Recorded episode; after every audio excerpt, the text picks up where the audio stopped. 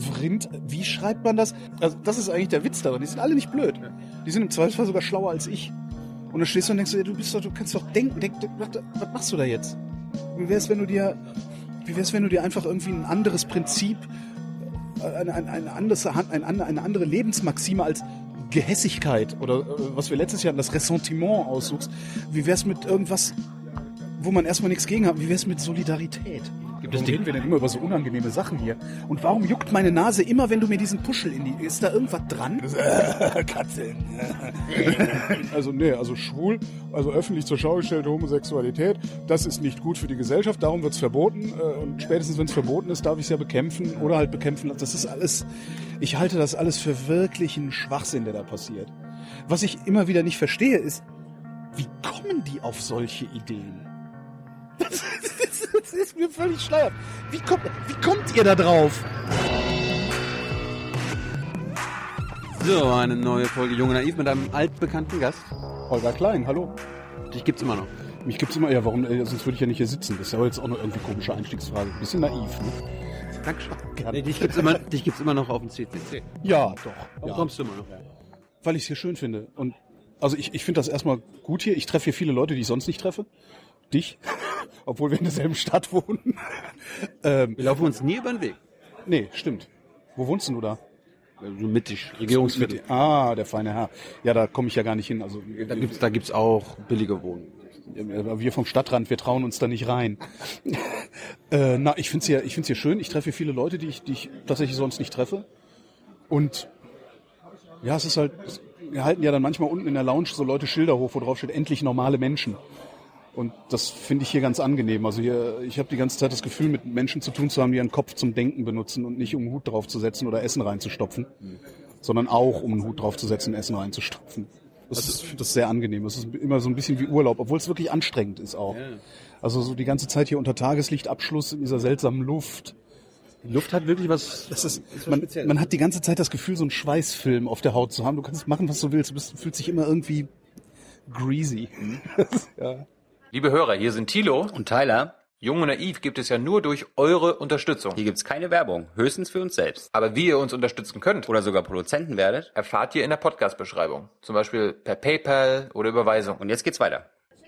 Was ist dein, hast du, hast du dir ein paar Vorträge gegeben? Äh, einige wenige, ehrlich gesagt. Also alles, wo ich rein wollte, wo ich dachte, oh geil, waren dann immer so absurde Schlangen, als würden sie da T-Shirts verkaufen. Ähm, das habe ich dann nicht geschafft. Ich, ich heralde dieses Jahr zum ersten Mal. Was? Heralden nennt sich. Das sind die, die Leute, die auf der Bühne die Speaker ansagen. Ah, Da hab, ich genau, habe gedacht, ich ich, genau, ich habe gedacht, ich könnte mal was zurückgeben. Also nicht immer nur hierher kommen und konsumieren. Ähm, und weil ich kaum was anderes kann als reden, habe ich gedacht, okay, dann stelle ich mich auf die Bühne und rede. Und die habe ich mir gegeben, die Vorträge gestern. Und das war eins der eindrucksvollsten Dinger, was ich in meinem ganzen Leben irgendwo als Vortrag gesehen habe. Ähm, die NSU-Monologe. Hast du die gesehen? Nein. Das ist eine, ähm, es gibt die Bühne für Menschenrechte, das ist so ein Theaterprojekt. Die haben mit drei der Opferfamilien aus diesen NSU-Morden Interviews geführt, lange Interviews und aus diesen Interviews einzelne Passagen rausgenommen und daraus eine szenische Lesung gemacht mit vier Schauspielern auf der Bühne und einem Cello.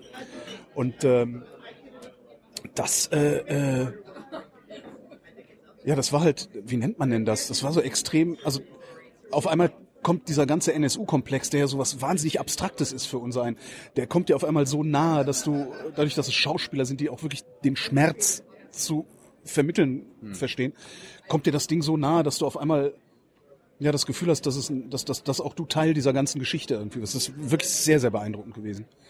Gibt keinen Mitschnitt davon. Also kein Mitschnitt, kein Livestream. Ist die einzige geschlossene Gesellschaft gewesen äh, hier auf dem ganzen Kongress. Ich wollte gerade fragen, also ich hatte es mir dann per, per Stream irgendwann angeguckt. Nee, geht nicht. Gibt's, gibt's nicht. Gab es einen Grund dafür? Äh, mit Sicherheit, aber mir hat den keiner gesagt. Ich habe auch rumgefragt, aber sagt, ja, keine Ahnung. Also ich vermute mal, dass die äh, Theatermacher das selber nicht wollen. Oder dass sie zumindest wollen, ähm, dass nicht unkontrolliert Bilder davon entstehen. Warum auch immer. Aber das war, ja, sehr eindrucksvoll. Also wer es verpasst hat, hat Pech. Du kannst die allerdings auch bestellen. Also ich habe die dann hinterher gesprochen und die sagten, ja, wir sind halt so, eine, so ein lockeres Kollektiv, das auch immer in anderer Besetzung auftritt. Also wer gerade Zeit hat, tritt auf und äh, wenn du Bock hast, bestellst du das einfach nach Hause sozusagen ähm, und machst halt so eine Veranstaltung mit denen. Und da geht's halt tatsächlich auch darum, hinterher gibt's dann auch noch so eine, so eine, so eine kleine Q&A-Session mit einer Aktivistin und einem der Anwälte der äh, Familie Josgat, die ein, da ist glaube ich der, ich glaube der Sohn der Familie Josgard ist glaube ich erschossen worden, der im Internetcafé war das. Und ähm, was da alleine am Ende dieser Anwalt nochmal für Geschichten erzählt und wieder systematisch Behörden entweder versagen oder absichtlich versagt haben oder sowas. Das, äh, ja, das ist, ist wirklich eine der krassesten Räuberpistolen, die ich so aus der Geschichte der Bundesrepublik kenne.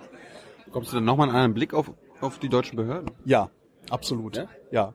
Also ich bin echt weit davon entfernt, Verschwörungstheorien anzuhängen, aber das sieht nicht mehr nach einem normalen institutionellen Versagen aus, sondern es sieht danach aus, als wäre da irgendetwas irgendwie mindestens im Nachhinein, ja, als hätte mindestens im Nachhinein irgendwas vertuscht werden sollen, ähm, was vorher irgendwie schiefgegangen ist, wobei niemand so genau weiß, was da schiefgegangen ist. Der Anwalt hat gesagt, Eins der Probleme sei, ähm, nach der Wende hätte es halt so eine äh, unorganisierte rechte Szene im Osten gegeben und die ganzen äh, Führerpersönlichkeiten aus dem Westen wären in den Osten gegangen, um da diese Szene zu konsolidieren und aufzubauen. Und mit diesem äh, Einmarsch der Westler in die ostdeutsche Rechtsextremistenszene hätte der Verfassungsschutz halt versucht, diese Szene so gut zu infiltrieren und zu unterwandern und unter Kontrolle zu bringen, weil sie sich gedacht haben, okay, da baut sich was Neues auf. Wenn wir uns am Aufbau beteiligen, dann äh, können wir das Ding einhegen. Mhm. Und das scheint denen komplett entglitten zu sein. Und jetzt fehlt diesen Behörden die Kraft und der Mut äh, zuzugeben, dass sie da versagt haben und stattdessen schreddern sie halt lieber Akten. Jetzt könnte man noch hingehen und könnte aus dieser ganzen Geschichte ähm, eine echte Verschwörungstheorie machen und sagen, die wollten das so.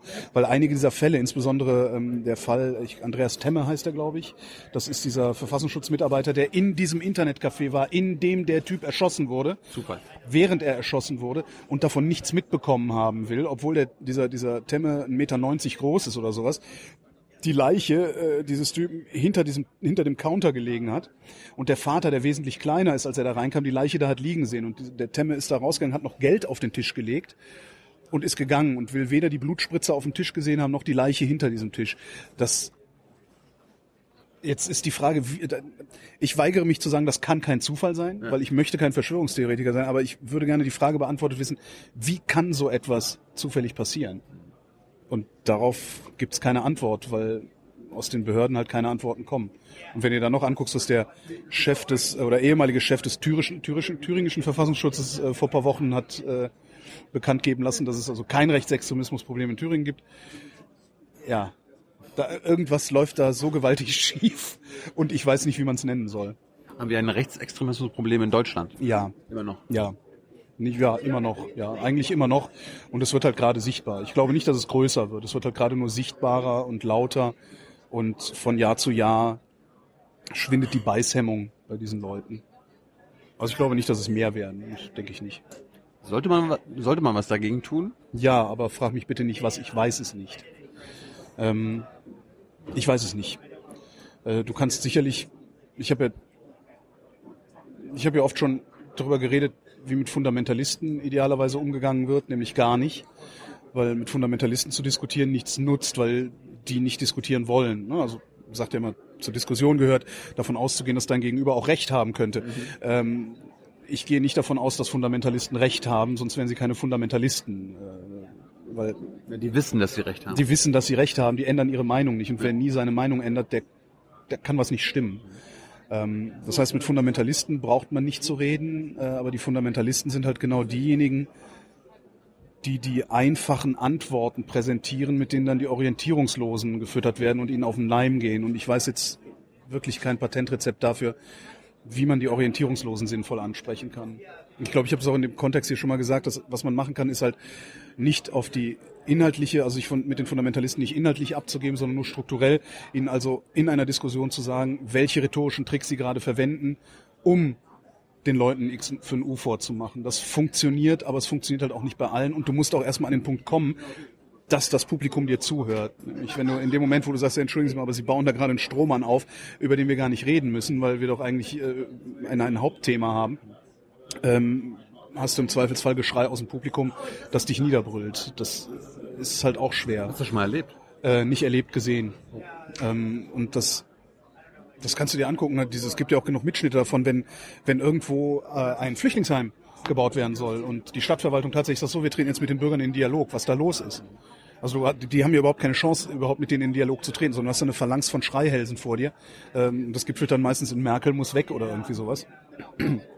Und äh, wie man da institutionell konzertiert gegen angehen könnte, weiß ich nicht. Individuell jederzeit. Also du redest halt mit jemandem.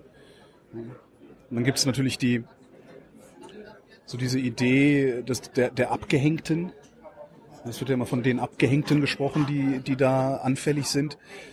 Äh, glaube ich auch, aber ich glaube, dass man aufhören muss, muss auf wirtschaftliche Abgehängtheit zu gucken, sondern ich glaube, da geht es um was ganz anderes. Ich glaube, es geht wirklich um, um eine Abgehängtheit im, im Gestaltungsspielraum, also sowohl im persönlichen Gestaltungsspielraum als auch im gesellschaftlichen Gestaltungsspielraum.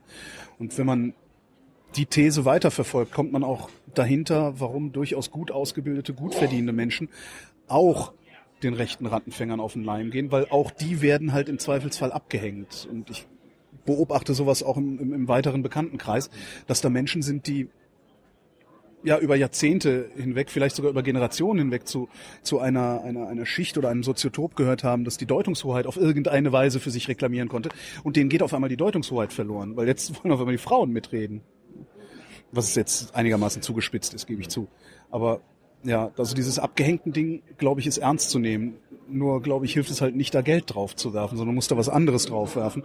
Äh, vielleicht eine Form von Aufmerksamkeit und wie die aussehen kann, weiß ich nicht. Und vor allen Dingen nicht, wie das politisch regelbar wäre. Also ich, was soll jetzt eine Bundeskanzlerin, was soll jetzt ein Bundestag machen? Ne, was sollen die sagen? Ja, mein Gott, dann, dann lass doch die Frauen mitreden. Ist doch eine tolle Sache. Ja, nee, ist es halt nicht, weil dann dürfen wir ja nicht mehr sagen, wo es lang ist. Du drehst dich da im Kreis. Ich weiß keine Lösung. Woran erkennst du einen Fundamentalisten? Daran, dass er auf die Frage, was passieren muss, damit er von seiner Meinung abrückt, keine Antwort geben kann. So, und wie ich die Frage stelle, ist dann jeweils von der Situation abhängig. Aber eigentlich kannst du immer fragen, was muss passieren, damit du von deiner Meinung ab, von deiner Überzeugung abweichst. So, und wer darauf keine Antwort geben kann oder die Antwort gibt, dass das gar nicht geht, weil das ja gar nicht geht, der ist äh, höchst sehr wahrscheinlich ein Fundamentalist. Und äh, gibt's gibt's Punkte, wo du sagst, äh, wenn der so weitermacht, wird er zum Fundamentalist? Ja. Ja, aber die könnte ich jetzt nicht so schön allgemeingültig benennen, wie jetzt, woran ich einen Fundamentalisten erkenne. Also du merkst halt oft, also du musst dir ja nur mal so die, die konservative Publizistik der letzten 15 Jahre irgendwie angucken. Äh, da siehst du dann ja schon einige Figuren, die sich immer weiter in so einen Fundamentalismus reingeschrieben haben. Ähm, Meinst du so Achse des Guten und sowas, oder? Oder was anderes? Beispielsweise, aber ich würde jetzt ungern irgendwie jetzt Namen nennen im Einzelnen, weil dann vergesse ich wieder einige.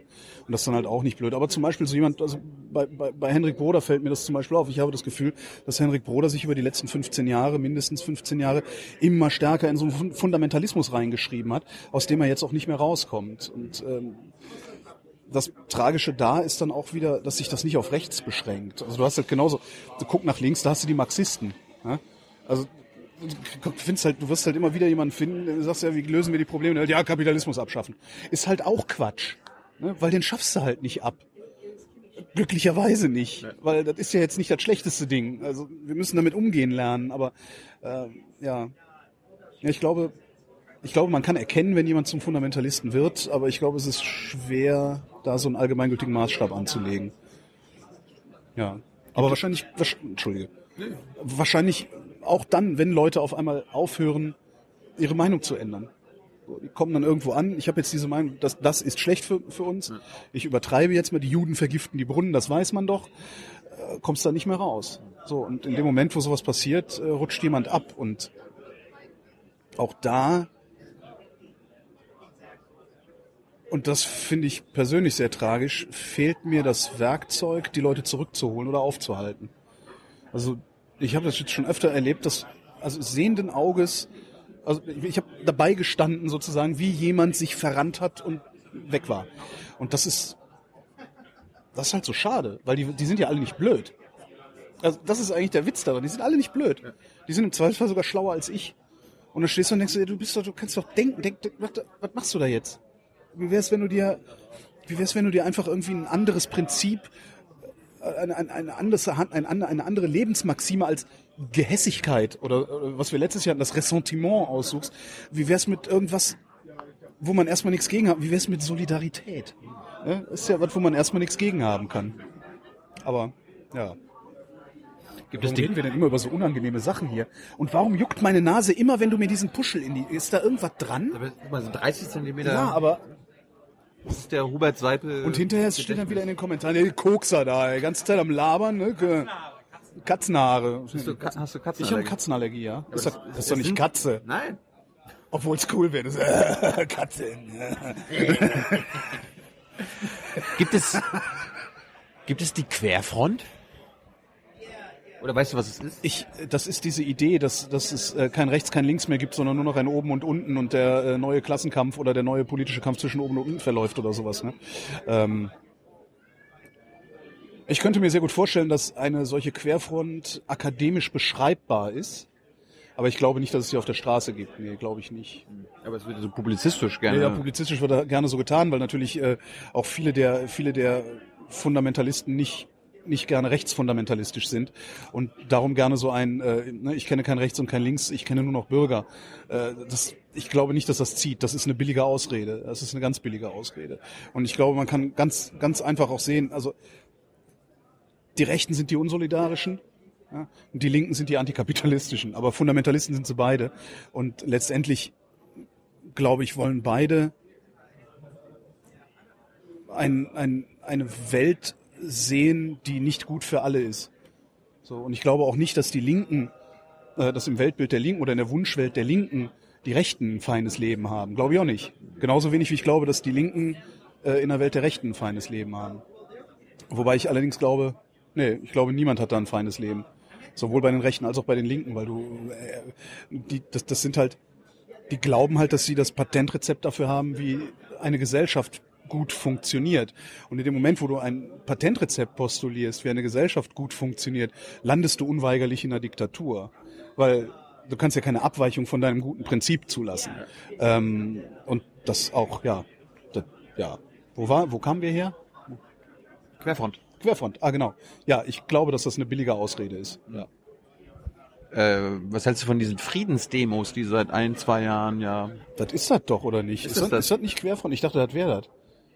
Das ist halt auch, das ist, das, die, Aber die, die demonstrieren für Frieden, Holger. ja, genau, die demonstrieren für Frieden, äh, der äh, bitteschön durch Wladimir Putin über Europa äh, Putin ist Opfer. Putin, ja, genau, Putin ist das Opfer. Das ist halt auch Scheiß. Das ist doch Scheiß. Ich, ich denke mir dann immer, sag mal, Leute, man, man kann ja, man kann ja äh, die NATO kritisieren. Man kann der Meinung sein, dass äh, meinetwegen sei der Meinung, dass Deutschland kein souveräner Staat ist oder so ein Schwachsinn. Aber deswegen willst du doch nicht ein, ein, ein in, in einer Gesellschaft leben, die so organisiert ist wie das, wie Putins Russland. Guck dir die Lebenserwartung da an. Guck dir an, wie die Renten da sind. Guck dir an, wie da die medizinische Versorgung außerhalb der Großstädte ist. Äh, äh, guck dir an, wie es dir geht, wenn du schwul bist.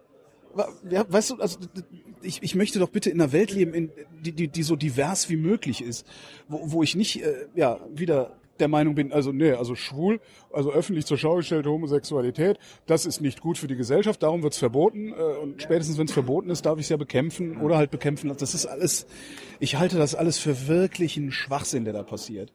Was ich immer wieder nicht verstehe, ist, wie kommen die auf solche Ideen? Das ist, das ist mir völlig schleierhaft. Wie kommt, wie kommt ihr da drauf? Ich, Ich weiß nicht, wie viele Zuschauer jetzt hier davon ja, keine, Ahnung, aber vielleicht ist ja der eine oder andere dabei und mag mal was sagen. Aber ich verstehe wirklich nicht, wie man darauf kommt. Es gibt ein paar KenFM-Fans, die uns auch Ja. Wie kommt ihr da drauf? Merkt ihr nicht, was der macht? kennen. Ja. Ihr habt ja mal zusammengearbeitet, ne? Äh, wir haben bei derselben Firma gearbeitet oder wir haben im selben Sender Ihr gearbeitet. habt mal zusammen eine Sendung gemacht. Hm, das ist eine gute Frage, weiß ich gar Das nicht. wäre ja mal lustig. Kann sein, dass ich ich weiß nicht, ob ich mit dem, also wenn dann höchstens mal eine Abendsendung, aber ich ich weiß es ehrlich gesagt nicht. Nee, der war ja Reporter auch viel und hat halt öfter mal als Reporter in den Sendungen, wo ich dann im Studio war, gearbeitet. Ähm, Verfolgst du, was, was, äh, was er sie aufgebaut hat? Nicht wirklich, nein, weil ich das inhaltlich auch, also inhaltlich und strukturell hochproblematisch finde, was er da macht. Ja. Weil die, die Art und Weise, also das ist halt nicht Journalismus, was da passiert. Ähm, Er führt auch Interviews wie ich. ja, er führt auch Interviews, ich führe auch Interviews. Ja. Du, ja. Äh, was ich bei ihm beobachte ist, und auch das ist jetzt wieder sehr verkürzt nur wiedergegeben, was ich bei ihm beobachte ist, er führt interessante Interviews mit unverdächtigen Personen und streut da immer mal wieder Leute rein, die ähm, das ist so einer dieser, gibt's so einen, so einen Typen. Wie heißt denn der? Willi Wimmer? Willi Wimmer, genau. Willi Wimmer, der Anwalt für alles. Ja? Und warum ist der Anwalt alles? Der war mal im Bundestag. Der war mal CDU sogar. Der war mal in der CDU im Bundestag, Staatssekretär oder weiß der Geier, was er war. Ja, für was qualifiziert ihn das denn 30 Jahre danach irgendwie? Was, das ist doch so. Und dann kommt immer mal wieder Willi Wimmer und der darf dann erzählen, dass die NATO ja das Problem ist, weil die ja Russland umzingelt. Und Daniele Ganser gibt's auch noch. Das ist zum Beispiel so ein Fall, wo ich denke, der Typ hat damals Gladio geknackt. Ja. was ist eigentlich passiert, dass der da so weggerutscht ist? Also vielleicht ist das, das habe ich mal auch im Club gelernt, äh, also im CCC, da hat mal einer gesagt, wenn du nur einen Hammer hast, sieht jedes Problem wie ein Nagel aus. Vielleicht ist das so ein Effekt. Aber ich, ja, nee, das Das ist, ist ohne Scheiß, es gibt so viele, ich habe das mittlerweile auf YouTube geblockt, also wenn irgendeiner Ganser schreibt, äh, wird, der Ja. sofort, wird er sofort nicht mehr angezeigt, weil und es ist, es ist so schade, weil der Typ ja ganz offensichtlich gelernt hat, solche Dinge aufzudecken, solche Dinge zu knacken und gegen solche Dinge zu argumentieren. Aber jedes Mal, wenn ich jetzt Ganser wahrnehme in den letzten Jahren, sehe ich 9/11, halt, ne? Ja, genau. Ja, genau. WTC 7 ist gesprengt worden, das sieht man ja auf den YouTube-Videos. Ey, sorry Leute, aber das ist halt nicht Journalismus. Ja? Und natürlich kannst du jemanden interviewen, du kannst jemanden zu Wort kommen lassen, äh, das kann in die Hose gehen, das ist dir auch schon passiert. Äh, Ich erinnere da nur an äh, äh, Jung und Naiv aus dem Gazastreifen. Ähm, Lejeune, war das Lejeune? Ja, ich glaube, es war Lejeune. Ja. der jetzt, der jetzt, Der äh, sich, der sich radikalisiert hat. Jeden Tag, ein, jeden Tag dasselbe Foto von Lejeune. Kennst du das auf Facebook? Gibt einen Facebook-Account, der heißt jeden Tag dasselbe Foto von Lejeune. Der postet halt jeden Tag dasselbe Foto von Lejeune, zwar wie er von zwei Polizisten abgeschleppt wird und äh, macht. Das sieht sehr lustig aus. Äh, da musst du, der, der war der Einzige jetzt, der bei dieser sogenannten ISIS-Moschee in der Ja. Perlerberger Straße von rein konnte. Die, Ja. kan die kannten sich dann. ja, ist interessant, ne? Ja. Ja, Erdogan-Fan. Weiß der Geier. Ich, ich, ich kenne den nicht. Ich, ich merk, ich kriege, es gibt halt so, so eine Handvoll Namen, die tauchen halt immer wieder auf und da, da ist er halt dabei. Ne? Ähm, und also was wir hier machen, ist, glaube ich, also ich, ich habe immer, ich habe immer ein bisschen Probleme damit, das, was wir tun, also was du machst, was ich mache, also auch mit Vrind, äh, diese mehr oder weniger ungefilterten Porträtinterviews, die wir machen, oder auch zu einer Sache ungefilterte Interviews zu machen. Das, ich habe immer ein bisschen Probleme, das Journalismus zu nennen, weil wir bestimmte Kri- Qualitätskriterien nicht einhalten dabei. Also wir liefern nicht genug Hintergrundinformationen, wir liefern nicht genug Einordnung. Ähm, das Einzige, was wir machen können, was du dann ja auch gemacht hast, als du, als du im Nahen Osten warst, du hast die andere Seite genauso zu Wort kommen lassen. Aber dazu muss das, sag mal, das, das unbedarfte Publikum muss dazu auch erstmal verstanden haben, was das Prinzip der Sendung ist, die wir machen. So, und wenn ich natürlich nur ein Jung und Naiv sehe und sehe, wie dann da äh, jemand für die Hamas-Partei ergreifen kann und kriege den ganzen Kontext nicht mit und begreife nicht, dass Thilo Jung jeden auf die gleiche Weise ungefiltert zu Wort kommen lässt, dann dann hast du halt, äh, du kriegst dann ein Problem einfach. Ne? Also du kriegst dann sehr schnell das Problem, als unseriös an, angesehen zu werden oder unseriös zu wirken. Und ähm, jetzt habe ich schon wieder vergessen, wo wir herkamen. Ja, aber das du- Lejeune, oder? Nee, aber du, nee, aber du hast einen guten Punkt gemacht. Der Unterschied, was Ken macht ja auch Interviews. Aber was ist der Unterschied zu uns? Der Interview, ich glaube, der, also in meiner, in meiner Wahrnehmung interviewt der am liebsten Menschen, die sein Weltbild bestätigen. Bild dir Kens Meinung. Ja, vermutlich. Ich gucke das nicht so oft. Also ich sehe äh, wirklich, alles, was ich davon mitkriege, sind Themen äh, und, und, und was das für Menschen sind, was das für Leute sind, die da zu Wort kommen. Und manchmal sind das halt stinknormale Wissenschaftler, die einen stinknormalen Sachverhalt erzählen. Stefan Schulz war auch bei ihm zu Gast. Echt? War, ja? Warum das denn? Ist ja doch so ein komischer Typ. Ich habe doch gestern noch gesagt, ich hätte den Verdacht, er wäre kein komischer Typ. Ja, pass auf. War, war, ein, war ein gutes Gespräch, aber irgendwie so nach, nach einer Stunde hat Ken auf einmal mit äh, 9-11 angefangen. Und dann hat, dann hat Stefan gesagt, interessiert ihn nicht, äh, ihr könnt ja glauben, was ihr wollt, aber er will über was anderes reden. Ja. Und hat Ken nicht verstanden. Ja, das, ja, was soll ich sagen? Ich, ich fand, Da, da höre ich mir dann lieber, da höre ich mir dann lieber irgendwie äh, Interviewsendungen im Deutschlandfunk oder sowas an, die dann natürlich nicht so ja, so prägnant sind, so, so, so, ne? Also es hat ja auch immer ein bisschen was Verruchtes, was wir machen. Ne? So, wir quatschen halt über alles. Wenn du jetzt der Deutschlandfunk wärst, dann hättest du mir schon längst irgendeine Frage gestellt, um mich irgendwo anders hinzuführen. Oder auch nicht. Ähm, aber noch, ich, kommt noch. genau, ich bin, ich, ich habe lieber nach einem Deutschlandfunk-Interview ein eher unbefriedigtes Gefühl, als so ein vollumfängliches mit allen Thesen, die man sich sonst noch so ausdenken kann, Gefühl. Also vor allen Dingen, wenn es dann dahin geht, wo es um eine ja, um ein alternatives Narrativ geht. Ähm, da frage ich mich auch immer, wozu brauche ich das denn eigentlich? Wozu brauche ich denn bitte das Narrativ 9-11 äh, was ein Inside-Job? Das brauche ich halt nicht. Ja. Ja, Das ändert nichts. Ja, aber das nächste Mal, wenn ihr jetzt sagen, ja, das nächste Mal, wenn ihr jetzt sagen könntet, aber genauso gut sein, dass sie nicht lügen. Ja. Ja. So, weil, dass du gestern gelogen hast, ist eigentlich kein, kein Beweis dafür, dass du es morgen wieder tun wirst, auch wenn Mama was anderes sagt.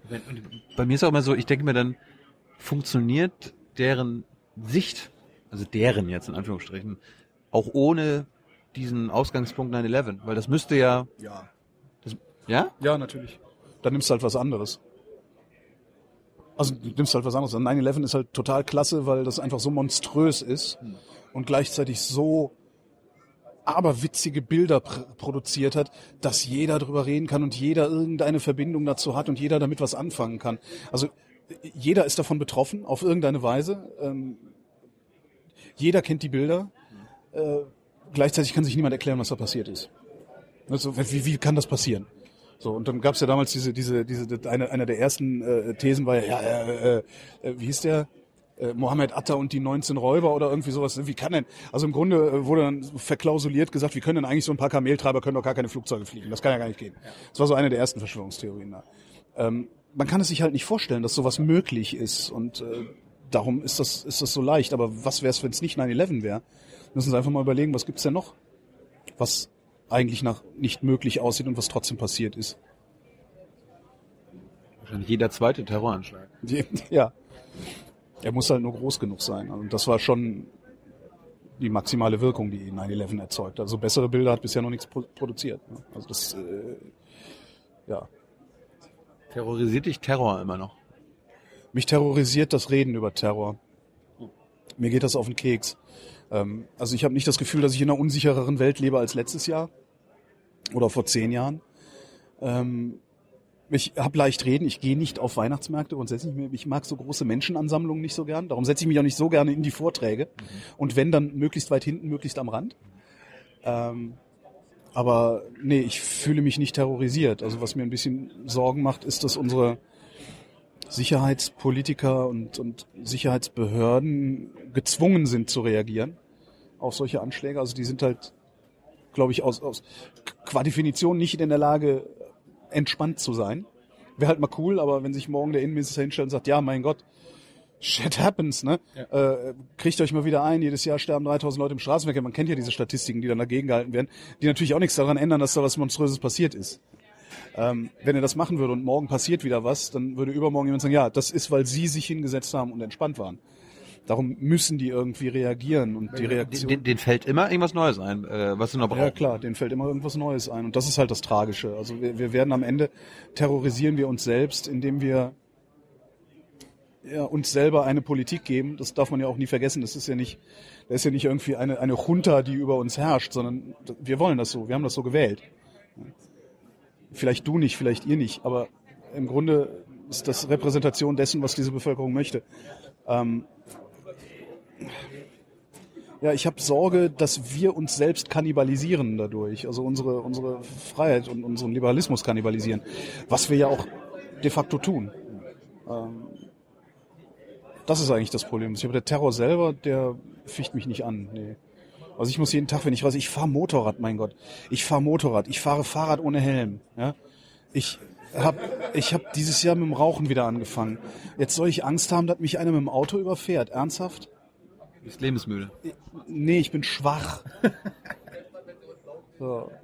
Aber nee, Terror selber nicht. Ich glaube nach wie vor, dass ich äh, sicherer kann es gar nicht sein, als wie ich jetzt lebe. Ja. Ähm, du hattest es in unserem Hörertreff beim Aufwachen schon angesprochen, Ja. dass du ähm, Das war eine seltsame Situation, ja. ein komisches Bauchgefühl hast jetzt oder irgendwie in einer komischen Lage bist jetzt basierend auf der nächsten Bundestagswahl. ja. Kannst du das mal ausführen? Naja, ähm, in den letzten Jahren, ähm, so in den letzten zwei Jahren, ich glaube, ich habe das sogar hier in der Sendung schon mal gesagt, habe ich so ein Gefühl auf einmal in mir gehabt, das lautete, Angela Merkel wird zunehmend zu meiner Kanzlerin. Und wenn ich mich so im politischen Betrieb umgucke, also ich, ich, ich, ich gehe nicht davon aus, also ich, ich denke immer noch in so Volksparteien-Kategorien tatsächlich. Immer noch? Ja, ich glaube nicht, dass Grüne, dass es wir einen grünen Kanzler kriegen oder so. Das ist, irgendwie kann ich das nicht. Also dazu bin ich schon zu alt und zu sehr in den 80ern aufgewachsen, um da schon hinzudenken. Möglich ist das, aber ich denke da noch nicht hin. Und ähm, jetzt ist das Problem, Angela Merkel ist nach wie vor, auch wenn ich viel an ihr zu kritisieren habe, auch ne, gerade dieses wir schaffen das und dann hintenrum die Grenzen zumachen. Da brauchen wir gar nicht drüber zu diskutieren. Trotzdem habe ich immer noch das Gefühl, dass das viel eher meine Kanzlerin ist als alles, was ich an Kanzlern erlebt habe in meinem Leben. Ähm, und äh, Hast du Helmut Schmidt erlebt? Ich habe da gelebt, aber ich habe ihn nicht wirklich erlebt. Ähm, was man natürlich sehen muss, ist die, die Politik, die Helmut Schmidt noch äh, verkörpert hat. Also das, was damals möglich war, überhaupt in den 70er Jahren, als, als wir diesen wahnsinnigen Aufschwung hatten vor, der, vor den Ölkrisen, äh, wo, wo die Zentralsteuerungshypothese noch gegriffen hätte und so ist so ein volkswirtschaftliches Konzept, dass der Staat alles lenken kann. Ähm, also wenn man sich das anguckt, davon lebt die SPD ja heute noch von diesem Nimbus. Ja? Das ist ja eigentlich Helmut Schmidt äh, gewesen, der das damals oder während dessen Regentschaft. Regentschaft sagt man, das sagt man nicht, ne? Regentschaft? Regentschaft, ist so schön. Regentschaft der Bundeskanzlerin. Ja, doch, das kann man. Bei Merkel würde ich das mittlerweile sagen. Ja. Wie auch immer, also ich äh, sehe im politischen Betrieb keine Person, die ich lieber als Kanzler oder Kanzlerin hätte als derzeit Angela Merkel. Ähm, Und das bringt mich in ein Dilemma, weil ich nicht CDU wählen möchte. Ich aus Prinzip aber auch nicht SPD wählen werde. AfD auch nicht? Äh, braucht man nicht drüber reden, genau. Ähm, und da bleibt nicht viel übrig. Also wenn ich will, dass Angela Merkel meine Kanzlerin bleibt, bleibt nicht viel übrig, was ich wählen kann oder ja oder könnte. Und alles, was da übrig bleibt, ist so, dass ich denke, äh, also ich habe gute Gründe, die Grünen nicht wählen zu wollen. Ich habe gute Gründe, die Linkspartei nicht wählen zu wollen. Ich habe eigentlich bei allen gute Gründe, die nicht wählen zu wollen. Aber ich hätte gerne Angela Merkel als Kanzlerin. Können wir das nicht irgendwie eine Direktwahl machen? Das finde ich mal ganz lustig. Aber ja, aber das ist das Dilemma, in dem ich mich da befinde. Ich werde das auch wahrscheinlich irgendwann aufgelöst kriegen. Äh, Aber, aber, aber wie, wie entscheidest du das? Also gehst du nach dem Ausschlussprinzip, was am Ende übrig bleibt? Also ich meine, du, du sagst ja selbst, man findet bei allen führenden Parteien problematische Ansätze. Aber ich meine, bringt ja nichts jetzt Piraten noch zu wählen, die 0,5 Prozent irgendwann bekommen. das ist natürlich indiskutabel. Oder Tierschutzpartei. ÖDP. Äh, Büso war das, ne? War das, nee, welche waren das mit dem Hüpfen? Mit dem, die, die, die diese immer so rumhüpfen? Gab es auch so eine Partei. Ich kenne nur noch die Violetten. Das waren die Rentner, ne? War das die Rentner? Nee. Die sind grauen Das waren grauen Panther. Ich, ich weiß es ehrlich noch nicht. Ich habe mich noch nicht entschieden. Also ich weiß nicht, ob ich das per Ausschussprinzip mache oder ob ich nicht einfach nur sage, okay, was ist mir denn eigentlich wichtig? Was sind so die, sagen wir mal, drei Prinzipien, äh, die, die ich in meinem Leben nie über Bord werfen wollen würde? Es sei denn, ich werde gezwungen. Und dann gucke ich mir halt an, welche Partei das am stärksten zu befriedigen vermag. Kannst du die Prinzipien nennen? Naja, es ist Solidarität zum Beispiel. Also ich, äh, ja, das ist was so ein Grund wäre, warum ich die CDU nicht wählen könnte. Ähm, Solidarität ist mir sehr wichtig. Ähm, mir ist eine, ein gewisses Maß an Wissenschaftsfreundlichkeit wichtig. Wo ich wieder ein Problem mit den Grünen kriege, weil die, die haben äh, einfach, die hängen noch zu sehr an der Esoterik und die haben viel Esoterik-Kram in ihren, in ihren Programmen so stehen. Du Ne? machst, So. dich- du machst dich gerne darüber lustig. Oder? Ich mache mich da gar nicht so drüber. Die Zeiten sind, vorbei, dass ich mich drüber lustig mache. Ich, ne, ich nehme das jetzt zur Kenntnis. Man früher- wird ja das- älter, man wird ja ich älter. früher wahrgenommen, du hast dich immer Ja, über ich- Ho- Homo, Homöopathie und so lustig gemacht. Ja, was willst du auch anderes machen damit, als sich drüber lustig zu machen? Ich meine, das ist so ein, ein völliger Unsinn. Ähm, da kannst du halt nur drüber lachen. Das ist halt auch, was willst du denn machen? Wie willst du denn, das ist Fundamentalismus. Homöopathie ist Fundamentalismus. Und was willst du anderes machen, als sich drüber kaputt zu lachen? Weil gegen argumentieren kannst du nicht. So, du kannst, es ist, ja- ist ja mannigfaltig, hundertfach widerlegt. Das, ist- ja, das, und trotzdem, mir hat's ja geholfen. Ne? Und dem Hund meiner Tante auch. So. Ähm, nein, aber das ist, weißt du, ich sehe bei den Grünen so, eine, so ein Maß an Wissenschaftsfeindlichkeit, wo ich sagen würde, okay, die sind solidarisch, ne? die, die, bei denen kann ich eine solidarische Zukunftsvision irgendwo entdecken, aber die haben was gegen Wissenschaft. Was machst du jetzt? Was gewichtest du stärker? Und wahrscheinlich ist das dann tatsächlich eine Entscheidung, die du irgendwo in der Wahlkabine erst triffst, äh, wo du sagst, so, ja, wie bin ich eigentlich heute drauf? Ne, Ist mir heute die Solidarität wichtiger oder äh, die Plasmaphysik? Keine Ahnung. Also ich, ja, es ist ein Dilemma. Brauchst, du, brauchst du den Wahlkampf, um dir aus dem Dilemma zu helfen? Nein, nein, der, nein. Äh, auch wenn auch wenn ich davon überzeugt bin, dass wir Personen wählen, auch dass ich Personen wähle, nee, brauche ich nicht. Den Wahlkampf, den, den richtigen Wahlkampf brauche ich nicht. Ich, Das ist scheißegal, ob die SPD jetzt Gabriel, Martin Schulz oder wen auch immer aufstellt. ich würde, okay, dann muss dann muss ich differenzieren. Also diesen normalen Wahlkampf mit Werbespots, mit Plakaten, mit Scheiß, der dann passiert und, und äh, Ständen und so. Das brauche ich alles nicht, das will ich alles nicht. Was ich will, ist natürlich äh, umfangreiche Interviews zur, ja, zu den politischen Visionen beispielsweise von jemandem wie Schulz oder Gabriel. Also was hast du eigentlich vor? Was willst du? Wo glaubst du, dass die Bundesrepublik in zehn Jahren stehen sollte? Lad sie in deine Sendung ein. Ich lade sie auch in meine ein. Das würde ich total gerne machen, aber bisher bin ich noch an allen Politikern gescheitert, außer an Gregor Gysi. Der hat mir eine Stunde eingeräumt. Als ich dann da war, hat er gesagt, ich habe leider nur eine halbe Stunde Zeit und mit Auf- und Abbau habe ich dann 20 Minuten mit Gregor Gysi reden können. Äh, ansonsten bin ich bisher an allen Politikern gescheitert. Kann ich immer gerne helfen. Das kannst du gerne machen. Oder ich kaufe mir so eine Kamera, weil Video funktioniert bei denen irgendwie besser. Habe ich das Gefühl. Also ich glaube, sobald du irgendwas mit Bild machst, sind die zugänglicher und ich verstehe gar nicht warum. Das weiß ich gar nicht. Ich mache dann aber auch so Anfragen. Ich sage halt, ja, also meine Sendung, also wir reden halt so lange, bis geredet, bis fertig ist. Kann halt auch sein, dass das drei Stunden dauert. Ja, nee, also das, äh, da, ja, geht halt nicht. Müssen sie mal wiederkommen. Ja, So, ich würde, aber so machen wir es mit, so machen wir es mit Gysi. Also wir sind dreimal. Also Gysi, Gysi, äh, Gysi hat auch irgendwann gesagt, ja, dann komm halt noch mal. Ja. Ähm, ja. Äh, ich würde gerne mal, ich, also mein Traum wäre, dass Angela Merkel mir mal ein paar Stunden Zeit einräumt, ohne dass irgendwie einer von deren Pressehanseln daneben sitzt und nickt oder mit dem Kopf schüttelt oder, Steffen oder Seibert. ja, genau, am besten noch Steffen Seibert. Nee, ich würde gerne mal mit Angela Merkel drei Stunden lang alleine da sitzen und einfach nur mit der reden und das veröffentlichen. Aber ich glaube, dass und das ist nicht, nicht ein persönlicher Vorwurf, sondern ein systemischer Vorwurf. Ich glaube, die sind da zu feige dazu. Ich glaube, dass die viel zu viel Angst haben, ungefiltert irgendwo aufzutreten. Was schade ist, weil vielleicht ist tatsächlich ein ungefiltertes Auftreten und auch einmal sich um Kopf und Kragen reden und sagen, oh scheiße, das hätte ich jetzt mal lieber nicht sagen sollen. Also menschlich zu sein, irgendwie. vielleicht wäre das ein Schritt dahin, die Leute wieder von den Fundamentalisten wegzuholen. Einfach, dass man merkt, da sind nicht irgendwelche sterilen Politikmoderationsautomaten, die mir eigentlich überhaupt nichts sagen. Das schöne, was war denn das? War das Lanz? Lanz oder, oder hier äh, irgendwie eine von diesen politischen Talkshows. Ähm, da saß halt Sido und ich glaube sogar Altmaier. Und es ging irgendwie um Jugendliche und Gewalt oder weiß der Geier. Jedenfalls faselten die sich da ein und irgendwann sagt Sido, ey, sag mal, Alter, was redest du da eigentlich? Ich verstehe überhaupt nicht, was du von mir willst. Sag, was, sag doch mal was, was ich verstehe. Das, oh, entschuldige. Das finde ich halt so, das, das müsste halt passieren, dass die mal Sachen sagen, die ich verstehe. Ja? Äh, Maßnahmen werden eingeleitet. Bitte? Äh, So. Und das würde halt passieren, wenn sie ungefiltert mal drei Stunden bei uns sitzen würden. Dann irgendwann würden die halt auch mal ins Plaudern kommen. Weil ich glaube nicht, dass sie durchgehend so kontrolliert sind. Das ist ja, erlebe ich ja bei mir auch und die Angst kann ich, kann ich ja, auch immer nachvollziehen und dann, Absolut. und dann, Ich, dann, dann ja, hat, was, was ist, wenn Merkel sagt, boah, der Putin geht mir am Sack, ey. Dann hast du halt sofort eine außenpolitische Krise, ne? Aber wäre doch cool, wenn wir die auslösen würden. ja, aber dann, wenn sie sich überwunden haben und nach der Sendung, also irgendwie, oh, es ist Cut, anderthalb Stunden vorbei und dann auf einmal so, oh, das war ja so befreiend, Ja. oh, ich, oh, ich musste jetzt hier, ich konnte ja mal reden, wie ich will, Äh, das Duzen war auch nicht so schlimm. Das geht halt, glaube ich, allen so. Also ich mache ja viel mit Wissenschaftlern, Ja. mit denen ich halt auch sehr lange rede und die sagen das halt auch. Die sagen, ah, boah, endlich konnte ich mal er erklären, wie es funktioniert. Ja. Kein Zeitdruck, oh, ich muss das ja innerhalb Aber einer, wollen die dann hinterher trotzdem noch mal, wollen die das dann noch mal sehen und äh, noch tatsächlich Das nicht? wissen, das, die wissen ja auch im Vornherein, es wird ungeschnitten. Ich okay. erkläre ihnen das auch nochmal im Vornherein. Hier wird geduzt, hier wird nebeneinander gesessen und hier wird ungeschnitten gesendet. Ja. Müsste ich mal versuchen. Also Anfragen kann man ja mal, also kostet ja nichts, ein paar E-Mails zu schicken. Ja, ja, ja. Probier Aber vielleicht habe ich auch nicht genug, ich weiß nicht, wie deine Reichweite ist, aber meine ist jetzt nicht so hoch. Das ist halt niedrig fünfstellig. Also, Mittlerweile nennen wir die Reichweite gar nicht mehr, weil die kennen den Namen. das ist natürlich cool. Ja, von, von Vrind, wie schreibt man das? Haben die halt noch nichts gehört.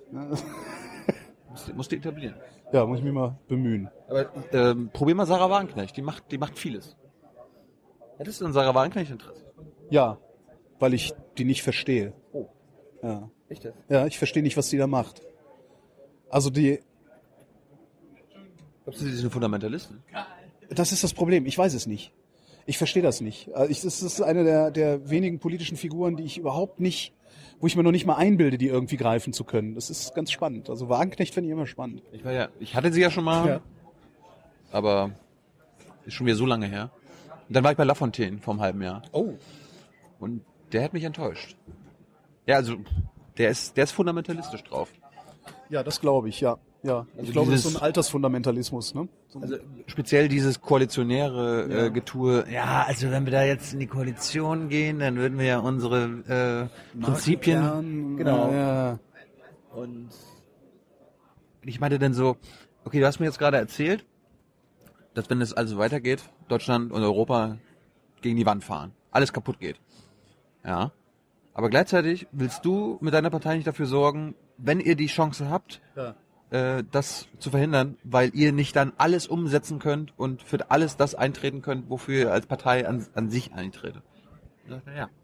Und das kann ich da nicht verstehen. Nee, das konnte Lafontaine aber schon immer gut. Ne? Der hat damals äh, in den letzten Kohljahren hat er Fundamentalopposition im, äh, in, den Land, im, in den Landtagen, also im, im Bundesrat Ja. gemacht. Ähm, vielleicht kann er nicht anders. Ja, aber vermutlich ist das fundamentalistisch. Ja, er wird sagen, es ist, äh, es sind seine Prinzipien, von denen er keinesfalls abweichen kann. Und dann gibt's aber andere Linke, zum Beispiel den, den Ramelow. Kennst Ja, du den? ja. Von Ministerpräsident Thüringen. Das ist ja der Bürgerschreck. Der, der hat so wenig Dreck am Stecken, dass, dass sie irgendwie hysterisch um den rumtanzen in der Hoffnung, äh, dass irgendwas aus ihm rausfällt. Und Also Ramelow finde ich allein deswegen schon super, weil er so schön unverdächtig ist. Den, den besorgt ihr auch mal. Ich glaube, der, der wird das machen. Guter Tipp. Also habe ich überhaupt nicht mehr drüber nachgedacht. Ich habe ein paar Mal gefragt und bin ein paar Mal gescheitert und habe mir gedacht, okay, dann halt keine Politiker. Du blutige Nase musst du dir holen. Das war bei uns auch so. Ja. Naja, ich habe sie ja jetzt, ich bin ja seit Mai bei Radio 1. Da kriege ich sie dann teilweise wenigstens, wenigstens für viereinhalb Minuten. ne? Das ist aber zu kurz. Das ist ein ganz, ist was ganz anderes halt. Ne? Also du kann, machst den dann, versuchst, ihnen keinen roten Teppich auszurollen, scheiterst daran regelmäßig, weil die natürlich dermaßen viel äh, abgefuckter sind, als du jemals sein kannst. Und wenn du es schaffst, ihnen eine Frage zu stellen, auf die sie nicht vorbereitet waren, dann äh, hast du schon mal Glück gehabt. Ja. Selbst bei mir, bei mir dauert es meistens eine Viertelstunde, bis man sie nicht weich geklopft hat, aber in diese Atmosphäre gebracht hat in dem Interview, wo sie dann merken, okay, das ist was ganz anderes. Ja. Machst du das, machst du das mit Tischmikrofonierung? Ja, ne? Immer in Hand. Immer das, Weil, weil das, das, das Ding, wenn ich es wegziehe, hören die automatisch auf zu reden. Ja. Also wir, wir, wir haben es probiert mit Ansteckmikros und so weiter, aber dann, dann hören sie nicht auf. Mit Ansteckmikros fällt man sich auch ins Wort, das ist nicht gut. Also was halt super funktioniert, sieht halt im Bild scheiße aus, äh, sind die Headsets, mit denen ich arbeite. Also Hörsprechgarnituren, weil dadurch du, du bekommst dadurch einen ganz anderen Fokus auf die Sendung, weil du hörst auf einmal nur noch deine und dessen Stimme. Und kreist dann nur noch um dich, also man kreist nur noch umeinander und jedes Nebengeräusch und wenn eine Tür aufgeht und so wird auf einmal egal. Das ist auch ein sehr interessanter Effekt, der da passiert. Aber gut, im Bild ist es blöd, ja. Naja. Das heißt, äh, Das ist wenig, kon wenig konstruktiv, was wir heute gemacht haben, oder? aber wir haben uns mal unterhalten. Ja, immerhin. Immerhin, das schaffen wir hier. Wenn wir schon so nicht schaffen. Stimmt. Liebe Hörer, hier sind Thilo. Und Tyler, Jung und Naiv gibt es ja nur durch eure Unterstützung. hier gibt's keine Werbung, höchstens für uns selbst. Aber wie ihr uns unterstützen könnt, Oder sogar Produzenten werdet. erfahrt ihr in der Podcast-Beschreibung. Zum Beispiel per PayPal oder Überweisung. Und jetzt geht's weiter. Und das wollte ich jetzt nochmal zum Schluss machen. Ich würde dich gerne mal einladen, mit in die BBK zu kommen.